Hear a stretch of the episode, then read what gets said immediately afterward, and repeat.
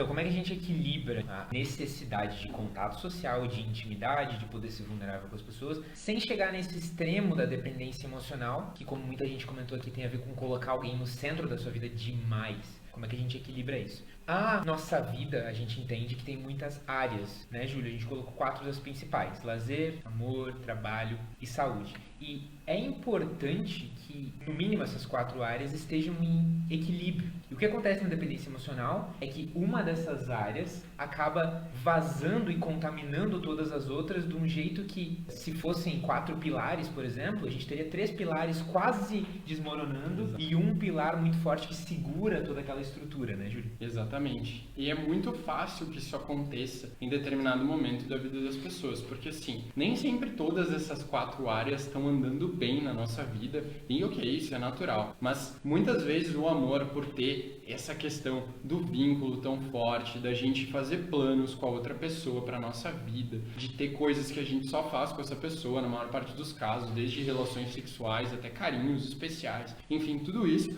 faz com que esse pilar seja muito chamativo é. e com que ele possa muitas vezes suprir outras áreas, né? Suprir o que uma amizade entregaria, ou que a família entregaria, ou que o trabalho, se fosse um trabalho bacana em que você está envolvido, poderia estar tá desenvolvendo na sua vida, até mesmo faz você descuidar da sua saúde e de outras coisas, porque é muito forte. Você está construindo o seu mundinho com essa pessoa. Agora, se você constrói isso de uma tal maneira que todo o resto está deixado de lado, eu convido todos vocês a fazer o teste das quatro áreas que a Eureka tem dentro da robozinha lá, Sim. é um jeito bacana de avaliar como é que estão as áreas da sua vida e ver se você pode fazer alguma alteração bacana. Quando você coloca isso tão no centro que o resto não funciona, isso. você fica muito vulnerável, mesmo. É, de certa forma é como se a área do amor se espalhasse pelas outras de um jeito nada saudável.